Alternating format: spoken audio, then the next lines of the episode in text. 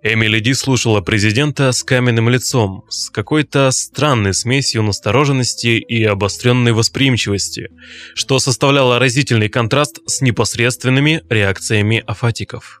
Речь не тронула ее. Эмили Ди была теперь равнодушна к звукам человеческого голоса, и вся искренность и фальшь скрытых за словами чувств и намерений остались ей чужды. Но помимо эмоциональной реакции, не захватило ли ее содержание речи? Никоим образом. «Говорит неубедительно», — с привычной точностью объяснила она. «Правильной прозы нет. Слова употребляет не к месту, либо он дефектный, либо что-то скрывает. Выступление президента таким образом не смогло обмануть ни Эмили Ди, приобщившуюся к таинствам формальной прозы, ни афатиков, глухих к словам, но крайне чутких к интонациям. Здесь кроется занятный парадокс. Президент легко обвел вокруг пальца нас, нормальных людей, играя, среди прочего, на вечном человеческом соблазне поддаться обману. У нас почти не было шансов устоять. Столь коварен оказался союз фальшивых чувств и лживых слов, что лишь больные с серьезным повреждением мозга, лишь настоящие дефективные смогли избежать западни и разглядеть правду. Отрывок из книги Оливера Сакса «Человек, который принял жену за шляпу». Это хроники ридеров. Мы начинаем.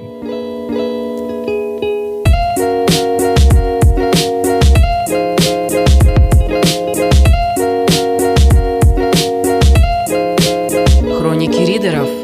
Привет всем слушателям нашего подкаста. В студии все те же. Меня зовут Виктор, ну а мою коллегу Мария. Привет всем. Маш, что у нас сегодня за книга? Что у нас сегодня за автор? Давай, пару слов. У нас сегодня разбор книги Оливера Сакса «Человек, который принял жену за шляпу». Оливер Сакс – это всемирно известный британский невролог. Его книги переведены на множество языков и признаны международными бестселлерами. А, наверное, вот эта книга, которую я сейчас держу в руках, человек, который принял жену за шляпу, самая известная книга Оливера Сакса. Думаю, так сложилось. Не в последнюю очередь благодаря ее названию. Как ты считаешь? Ну, меня название тоже привлекло. Ты мне в прошлый раз еще сказала, что мы читаем, я такой... Прикольно. Но когда прочитал книгу, меня больше сама книга поразила. Намного больше, чем э, название. Не знаю, автор, он, по идее, же не писатель изначально. Просто он невропатолог, правильно понимаю, или невролог. Но он так владеет мастерски словом, это... Это, да, это самая, одна из самых классных книг, по которым мы делаем подкасты. Их не так много, но это пока одна из самых-самых. Я очень рада, что тебе понравилось. Я очень лояльна сама к Оливеру Саксу. Наконец-то у нас подкаст про книгу, которую мы вдвоем с Витей можем рекомендовать. Такое не часто случается. Очень даже не часто. По-моему, даже чуть ли не впервые это случается. Но это случается. Бывает, видите ли. Да, иногда мы сходимся во вкусах. И в этот раз так и случилось. Значит, Оливер Сакс действительно это практикующий невролог. И он, правда, талантливый автор научно-популярных книг, потому что его книги как раз-таки адресованы на массового читателя, и абсолютно не нужно владеть там какой-то медицинской терминологией, не нужно вообще погружаться э, хоть как-то в области, которые он исследует, для того, чтобы понять то, о чем он пишет. И это, мне кажется, очень классно. Я у него читала до этого книгу «Зримые голоса». Там он исследовал как живут глухие люди. И это тоже очень классная книга. Ее я просто упомяну и порекомендую. А разговаривать мы будем, конечно, про его главную книгу, наверное, «Человек, который принял жену за шляпу». Ну так давай же к ней и перейдем. Да давай.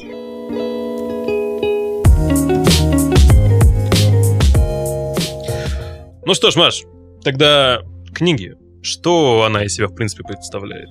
В этой книге каждая глава посвящена определенному феномену, с которым сталкивается Оливер Сакс, и он разбирает истории своих пациентов, с которыми ему довелось работать, вот, и, собственно, главы эти немножко так разбиты по частям, вот, и, соответственно, в каждой части есть несколько глав, посвященных каким-то смежным темам. И, собственно, название, которое нас так привлекло, оно объясняется в самой первой главе. Я думаю, что как раз мы даже, наверное, об этом можем и поговорить. Ну, хорошо, давай. Человек, который перепутал жену со шляпой, это у нас идет э, сразу в первой части, этот рассказ, и он идет самым первым. Меня немного это смутило, потому что сразу начинать с, с того самого, что ты внес в название книги. Да, на самом деле я тоже обратила на это внимание, я потому что думала, что это будет где-нибудь там в середине или в конце, но нет, нам сразу автор показывает, что он имел в виду. Каким бы забавным для нас ни казалось название книги, на самом деле контекст этой истории довольно печальный, потому что Напомню, что все описанное в книге — это истории реальных людей, с которыми работал Оливер Сакс как врач, поэтому это все, что действительно случается в жизни. Этот человек, который принял жену за шляпу, это не шутка. Он действительно перепутал жену и шляпу, потому что так случилось, что он заболел недугом, из-за которого он э, не узнавал привычные вещи, каких-то знакомых людей. У него была повреждена память, и он не всегда понимал вообще, что его окружает.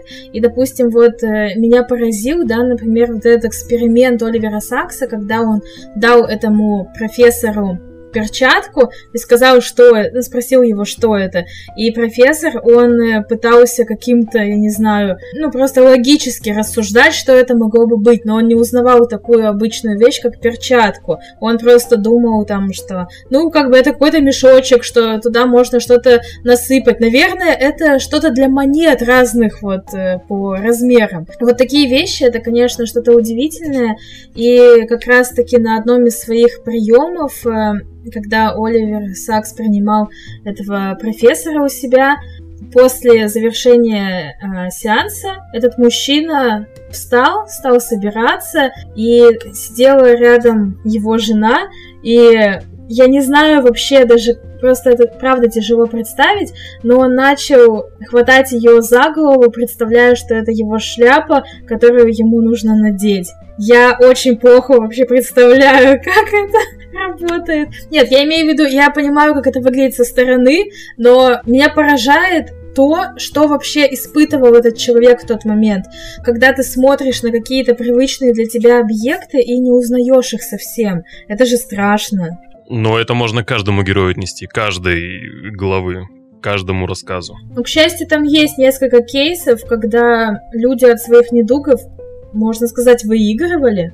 Там же еще есть классная глава про музыку в голове. И одной из пациенток Сакса это вполне себе нравилось когда у нее в голове играли ирландские мелодии. Кстати, опять Ирландия. Мне кажется, в каждом выпуске мы говорим про Ирландию. Это я не специально. Ты что-то имеешь против Ирландии? Что не так? Все хорошо. Я обожаю Ирландию, поэтому я и говорю, что кажется, как будто я это подстроила, но это не так. Каким образом ты построила? Что в одной маленькой главе есть упоминание именно ирландские песни? Вот так ты подстроил? Это очень сомнительно, да. Это хитрый план.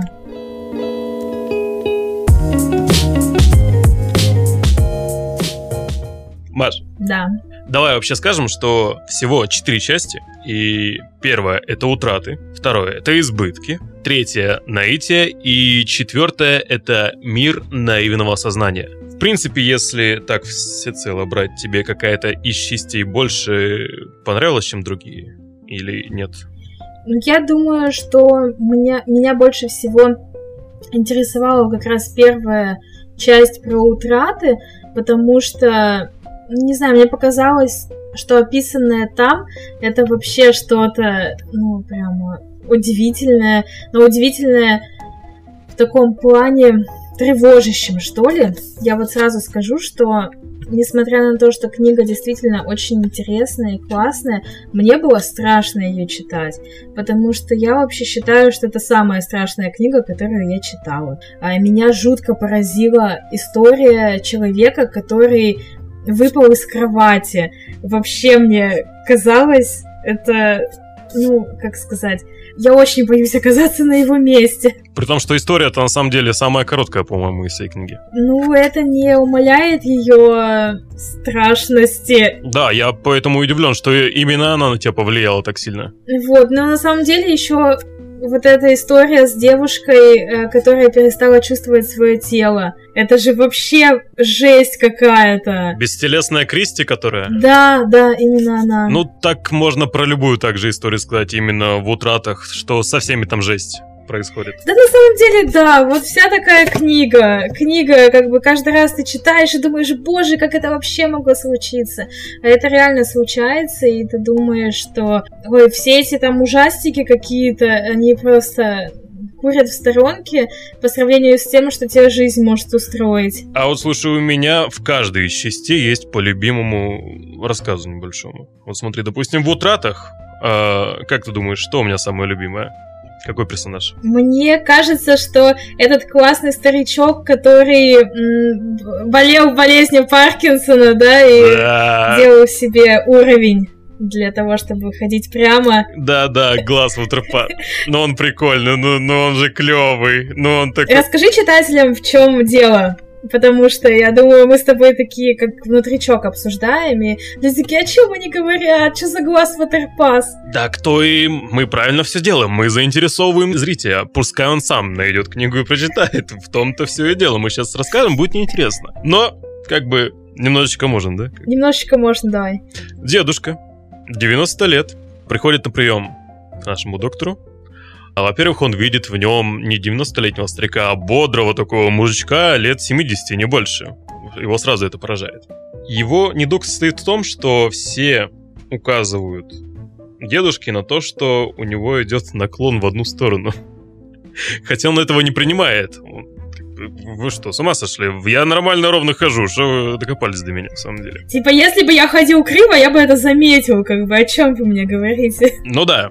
В то время я так понимаю, он его показывает видеосъемку, он его снимал на что-то, я правильно же понимаю? Ну да, когда, получается, Сакс не смог переубедить своего пациента, что что-то все-таки не так, он спросил позволения заснять его передвижение на видео и потом показывал ему эту запись. Вот, он показал эту запись, во-первых, и наконец-то да, дедушка прозрел, он увидел э, своими глазами, что да, наклон есть и он с этим согласился. Потом у зеркала он увидел тот самый наклон. Но он не испугался, ничего, вот это меня самое поразило. Он такой, да без проблем, надо что-то решать, доктор, сейчас, подожди, я сам придумаю. Во-первых, мне кажется, сам Сакс офигел от такой реакции. И такой, ну ладно, подожду, посмотрю, что будет дальше. И не сплоховал ведь дед. Ничего себе, он придумал там, что можно с очками проделать такую штуку, где он построит уровень так, как надо, и будет ровненько ходить. И они там начали делать очки, и через какое-то время они, его, они их сделали, и дедушка начал ходить прямо. Это прям вот воодушевляющая прям такая история, что типа не все потеряно, можно и жить с недугом и бороться с ним. Это прям замечательно было. Это гениальный старик, правда. Да. Ну, этот рассказ из утрат. Я больше того скажу, если вам кажется, что вот он хэппи-энд, это еще даже не хэппи-энд, потому что благодаря вот этому классному пациенту э, все отделение подобных больных оснастили подобными же очками, и с ними все стало гораздо лучше. То есть он не только себе помог, но и своим окружающим товарищам по несчастью. Этот рассказ из утрат. Смотри, дальше. А, в избытках. Кстати, кстати, подожди, ведь хочу просто про утраты еще сказать, что вообще вот часть утрат э, я сказала, что это обычно очень какие-то страшные истории, да, но тем не менее там тоже есть история, которая показалась мне очень классной и смешной. Это речь президента. Да-да-да. Давай к избыткам теперь перейдем. Как ты думаешь, там какая история задела мое сердечко больше всего? Ну что, старушка с амурной болезнью? Да, да, да, но она великолепна. Ну, сколько ей? Примерно столько же, сколько дедушки, да, было? 90 или сколько? Или чуть поменьше даже? Я думаю, что, что да, в районе 90 лет. И вот она расцвела, вот она вот в самом соку-то все, все в шоке были. Ее отправили родные, грубо говоря. Мол, что-то с тобой не так. Она радовалась жизни, цвела, пахла. Господи, она жила на всю катушку. Вот она, прек- прекрасная жизнь. И, и ее отправляют, говорят, что-то с тобой не так. Ну, с ней действительно было Да, что-то вот не так. просто зацените, да, как бы масштаб проблемы. То есть, если тебе плохо, тебя отправляют к врачу, если тебе хорошо, тебя тоже отправляют к врачу. То есть, э, нету никакого способа избежать этого. И ей пришлось идти к врачу. Что делать? Она пришла к нашему автору, К счастью, она пришла к Оливеру Саксу, да. рассказала о своей проблеме. И действительно выявили. Что у нее Мария выявили? М, По-моему... Сифилис. А, сифилис, да. Я просто забыл название. Что у нее выявили сифилис. И ведь какой вывод он делает в конце, когда он ее излечил? Когда он прописал ей лекарство? Вывод был у Сакса такой, что как это странно наблюдать, что вот человек радуется, ему все хорошо, прелестно, и ты избавляешь его от какого-то недуга, и он становится таким же серым, как все остальные. Это нем- немножечко грустненький вывод, но каков есть. Парадокс. Но это тоже, между прочим, история с хорошим финалом, потому что Оливер понимал, что если он полностью как бы все это радикально излечит, старушка будет жить своей обычной скучной жизнью.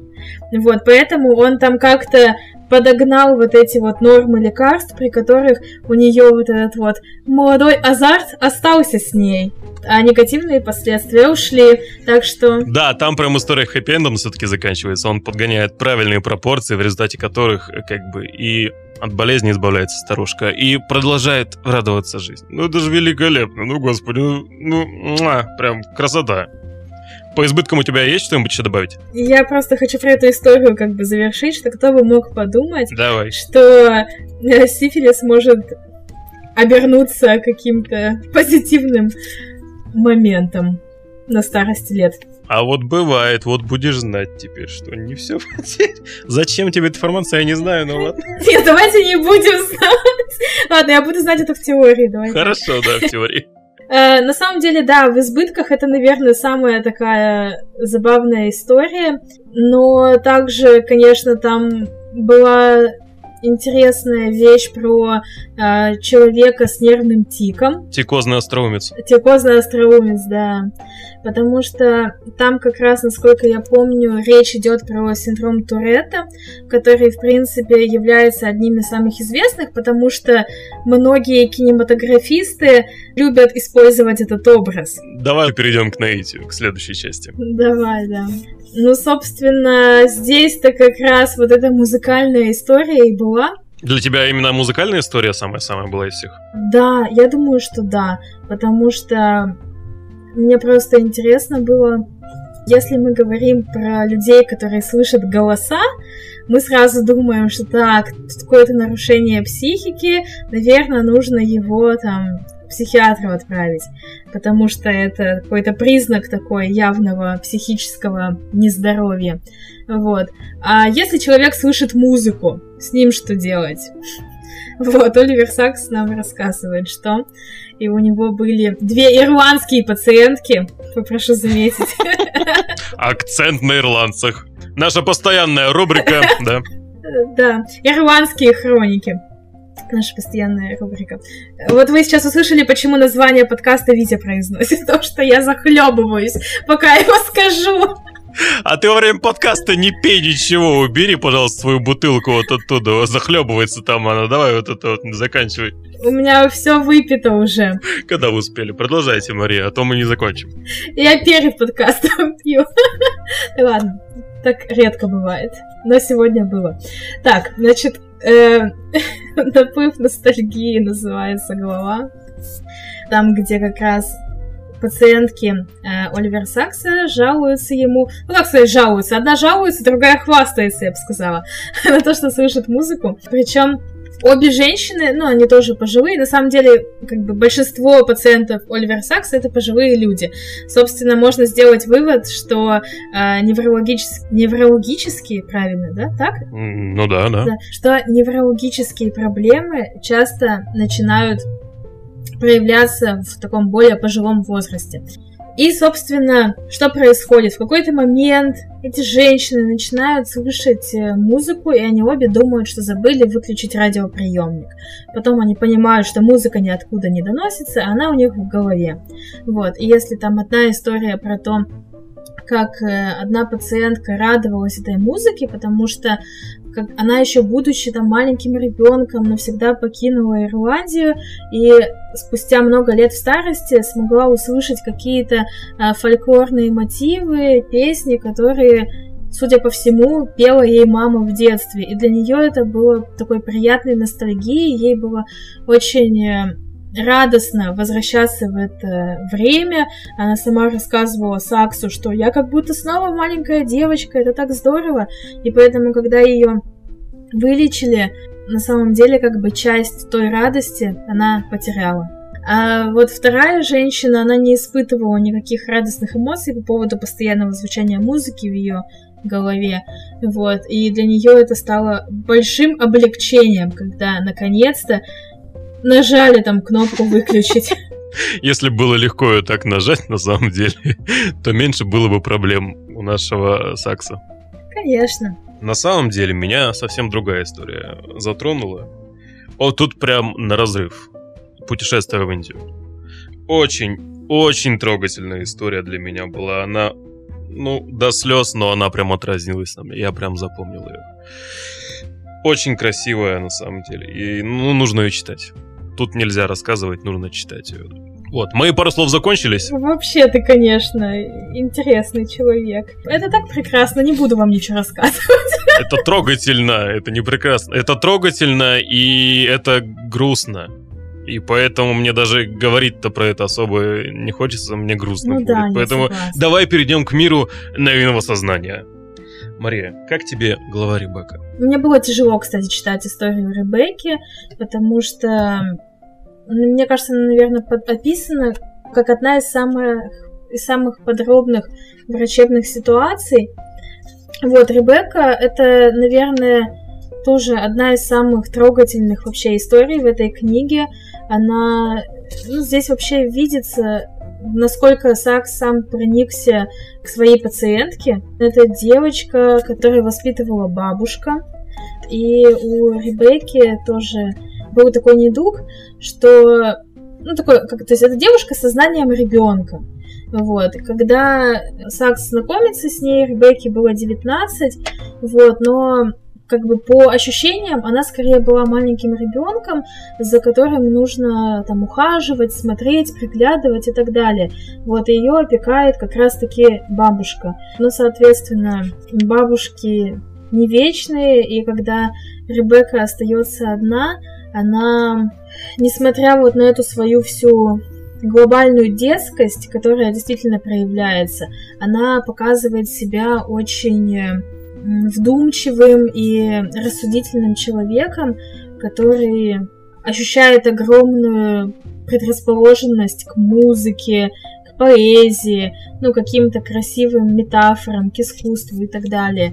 И это, мне кажется, прекрасный эпизод, когда э, девушку помещают в ту атмосферу, где она может чувствовать себя наравне с другими, полноценно, не, не ощущать никаких изъянов, да, наверное. И люди, которые не могут ощущать себя нормальными в привычной для остальных жизни, если их поместить в правильное место, они обретут как раз вот эту гармонию, спокойствие и найдут возможность э, прожить полную счастливую жизнь. Ну, для меня это шикарнейший эпизод. Прям вот, во-первых, форма. Вот здесь Оливер Сакс для меня открывается офигенным писателем. Там образы, там, мета, там вся вот эта вот вкуснота, которую я так люблю. Это... Ну и сама история про Ребекку. Она, опять же, трогательная, опять же, до слез. И то, что ее спасает буквально музыка, это... Вау! Это, это было нечто. Да. Это было классно, Мария. Спасибо, что мы взяли такую книгу с тобой шикарнейшую. Ой, я очень рада. Я думаю, что, в принципе, э, у нас опыт э, чтения нонфикшена удается, поэтому я думаю, что мы, в принципе, наверное, даже можем условно договориться, что вот мы читаем две книги в месяц, что одна будет художественная, а другая нонфикшн. Мне кажется, будет неплохо. А я и не против, а я и за, и почему бы и нет. Тем более, эта книга прям, прям понравилась, запала мне душу. Ну что, Мария, на сегодня все. Будем прощаться. Да, будем прощаться.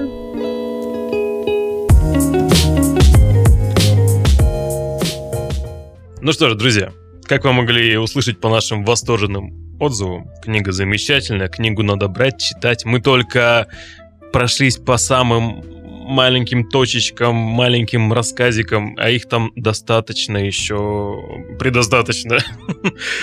Берите, читайте, наслаждайтесь. Классная книга, советуем. Мария, тебе последнее слово и закругляемся. Я присоединяюсь к словам Вити. Не часто случается. Я, я полностью поддерживаю, просто хочу сказать, что очень рекомендую вам читать э, Оливера Сакса. В принципе, у него много книг, э, они переводятся на русский язык. Я думаю, что, в принципе, можно брать любую книгу, написанную Оливером Саксом, потому что это человек с потрясающим багажом э, знаний, который действительно умеет рассказывать истории.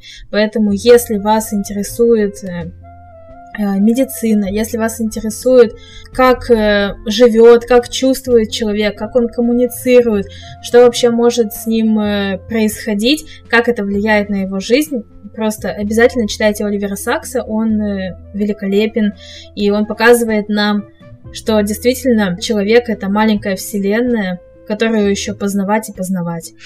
В общем, Оливер Сакс классный врач, классный писатель, классный рассказчик, классный мужик. Вот так вот мы сегодня закончим. Друзья, скоро, совсем скоро услышимся. До новых встреч. Пока.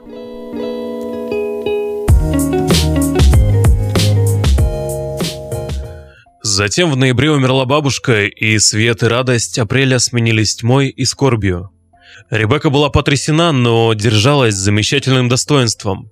Эта стойкость, это новое духовное измерение добавили еще один план к светлой, лирической стороне ее души, так поразившей меня прежде. Я зашел к ней сразу же, как услышал печальную новость, и она, застывшая от горя, приняла меня в своей маленькой комнатке, опустевшего теперь дома. Ее речь снова напомнила мне джексоновское извержение, но на этот раз оно состояло из коротких, полных горечи и страдания восклицаний. «Зачем она ушла?» – выкрикнула Ребекка и добавила. «Я плачу не о ней, а о себе!» И потом после паузы «С бабулей все в порядке. Она в своем долгом доме». Долгий дом. Был ли это ее собственный образ или подсознательный отклик на слово «экклезиаста»? «Мне так холодно», — продолжала она, вся съежившись. «Но это снаружи. Зима внутри. Холодная, как смерть». И закончила. Бабушка была частью меня. Часть меня умерла вместе с ней. Это было настоящее горе, и Ребекка проявлялась в нем как полноценная личность, завершенная и трагичная, без намека на умственную отсталость. Через полчаса к ней начали возвращаться тепло и жизнь, и слегка оттаив, она сказала, «Сейчас зима. Я мертва, но знаю, что снова будет весна».